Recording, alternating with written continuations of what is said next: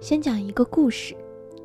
前几天，我的一个哥们儿勾搭上了一个还在读大学的姑娘，微信上聊了几次，女生对他也有点意思，觉得毕竟工作了，有些安全感，于是就约出去一起吃饭了。吃完晚饭，男生送女生去公交车站坐车回宿舍，路上女孩子说：“这还是我第一次这么晚坐公交车回宿舍。”哥们儿说。一定要注意安全，我把你送上车就走。说完，哥们儿把要坐几站，然后怎么走都告诉了这个姑娘，甚至还写了一张纸条递给了她。他目送女孩上车，哥们儿就转身美滋滋的回家了。大约到了十一点，哥们儿电话突然响了，女孩子说她迷路了，在电话那边着急的寻求他的帮助。这时，这哥们儿不知道哪根神经出了问题，竟然不马上冲出门英雄救美送她回家，竟然在电话里指起了路。最后挂电话前，他说：“你到了，一定给我发个信息。”一个小时后，女孩子没有给发信息，于是他发短信：“你到了吗？”很久后，女孩子才冷冷地发了两个字：“到了。”从第二天开始，他就不怎么热情地理她了。我们一起吃饭时，哥们儿奇怪地问我：“我是对他不好吗？我犯什么错误了？”我赶紧跟他说：“你这做的太不爷们儿了！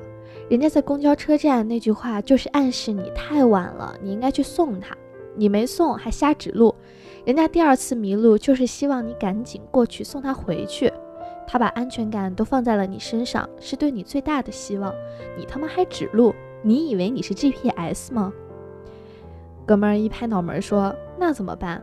我说：“反正你这几天千万别理他了，给他点原谅你的时间，说不定过几天就好了。”哥们儿说：“好。”第二天，这倒霉哥们儿竟然给人家送去一张地图，说：“以后迷路了，记得一定要用。”果然，这个小姑娘再也没有理过他。她哭丧着脸问我为什么。我说：“大哥，你连女生的心图都不懂，还给人送什么地图？”他说：“我到底做什么了？”我这么跟你说吧，女孩子找你帮忙的时候，你需要做的不是给她解决办法，让她独自面对，而是走进她的困境，陪她共同面对。她要的是一个能陪她度过难关的人，给她安全感的你，而不是教她如何做的老师。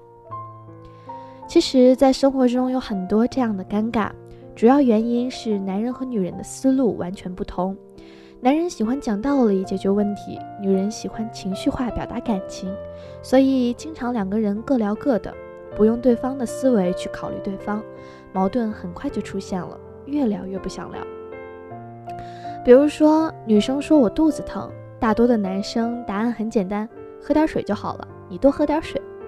于是女生就怒了，喝水喝你妈呀，我是暖瓶吗？其实女生表达这句话的意思只是一个情绪。背后的意思是我这么难受，你愿不愿意陪着我共同度过这个难关？男生的回答只要是“天哪，现在在休息吗？都怪我不在，要不一会儿我马上去跟领导请个假过去，这样就很好了。因为这样回答是暗示他我在你身边。放心，一般好的姑娘都不会让你来，她知道工作更重要，他没想要解决方案，傻子都知道喝水。他只是表达情感，看你是不是在关心他而已。而男生的喝点水吧，只是在表达一种解决问题的目的。女人要的是关心，你居然给她白开水，于是女士当然就发怒了。再比如，你的女朋友跟你说有一件衣服特别漂亮，你的回答应该是什么？我知道你又开始了，多少钱？接着你又陷入了这个圈套。你以为他是想买下来作为目的，其实他只是在表达感情，喜欢这件衣服的一个感情，没有目的。正确的回答应该也把你的感情拿出来，所以这样的回答会不会更好呢？那件也不错，你穿这两件都会很好看。如果你还不放心他是不是真的想买，可以加上一句：要不挑一件买。